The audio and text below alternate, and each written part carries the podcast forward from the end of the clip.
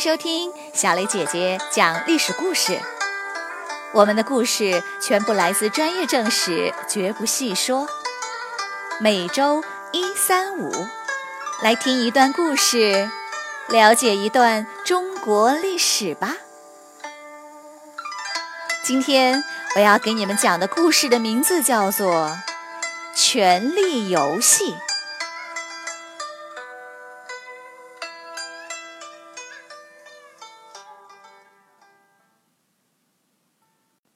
长沙王死后，立了大功的东海王司马越就成为了朝廷的一把手。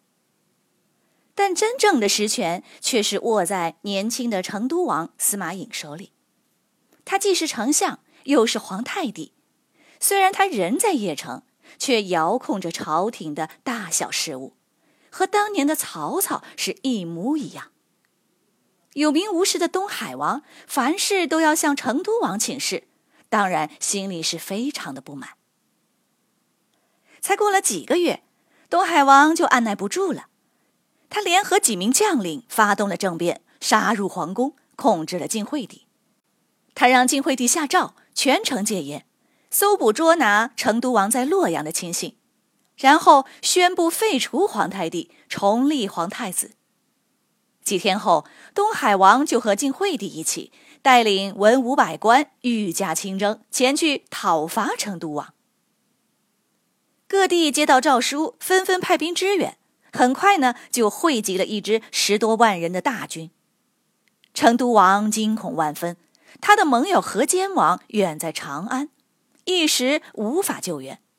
有人就对他说：“我们还是投降吧，我们总不能去杀皇帝吧。”成都王咬着牙说：“皇帝当然不能杀，但除了皇帝，其他人都可以杀。”他下令派出五万兵迎战。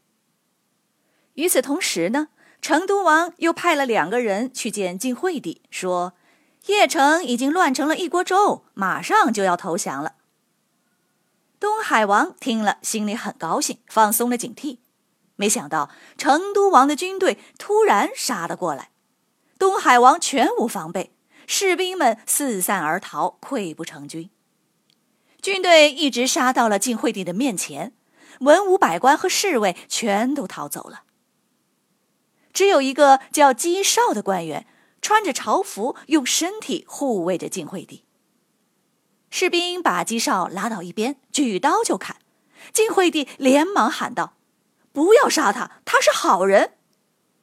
士兵回答说：“成都王有令，除了皇帝，其他全杀。”一刀下去，鲜血四溅，晋惠帝的衣服上都沾满了血。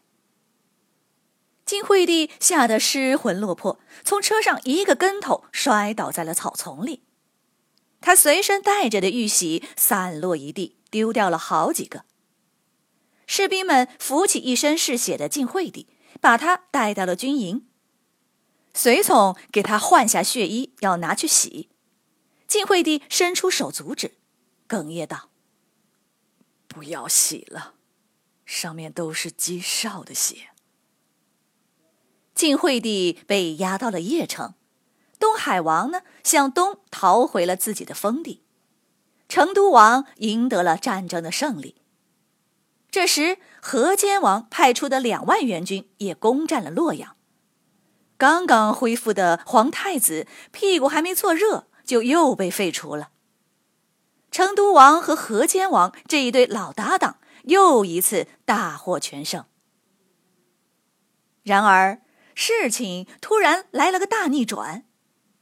东海王虽然逃走了，但他的弟弟并州刺史司马腾却不甘心失败。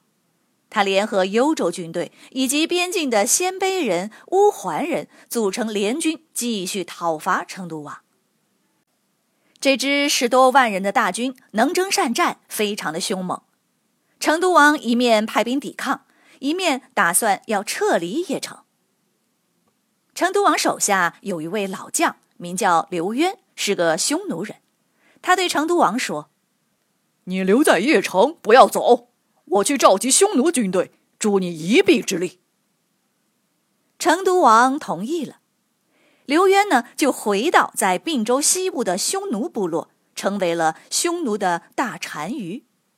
在短短的二十天里，他召集了五万兵马，并马上派出五千骑兵前去救援成都王。然而为时已晚，成都王的军队已经被司马腾的联军击溃了，战火烧到了邺城，老百姓四处奔逃。可是成都王的母亲却死活也不愿离开。成都王犹豫不决，不知如何是好，一直等到兵临城下，成都王才仓皇的带领几十个骑兵与晋惠帝狼狈的逃往洛阳。仓促之间，大家连钱都没有带。晋惠帝下诏，强把一个官员私藏的三千钱借来用，这才有钱买饭吃。大家马不停蹄的跑路，总算是逃脱了。这时，刘渊的匈奴兵也被司马腾击败，退回到了匈奴部落。在弟弟司马腾的帮助下，东海王实现了神奇的大逆转，控制了整个洛阳以东的地区。成都王和晋惠帝千辛万苦逃到洛阳，手里已经没有军队。只能任由河间王摆布。河间王强迫把晋惠帝带离洛阳，迁到了自己的老巢长安。他改立晋惠帝的第二十五个弟弟司马志为皇太帝。成都王的地位一落千丈，只能无可奈何的摇头叹息。不久，成都王被勒令离开长安。他带着仅有的几十名亲信，向着已被战火摧毁的邺城前进。他无力地坐在马背上，懒得动一下缰绳，任随着马背起起伏伏。这时，东海王敲响了反击的战鼓，河间王龟缩在关中，而匈奴人的吼叫声响彻山谷。可是谁知道，明天？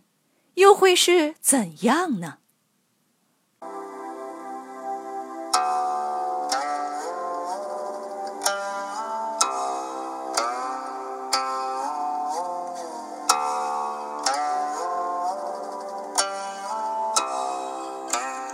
小朋友们，今天的故事就讲到这里，请你来说一说。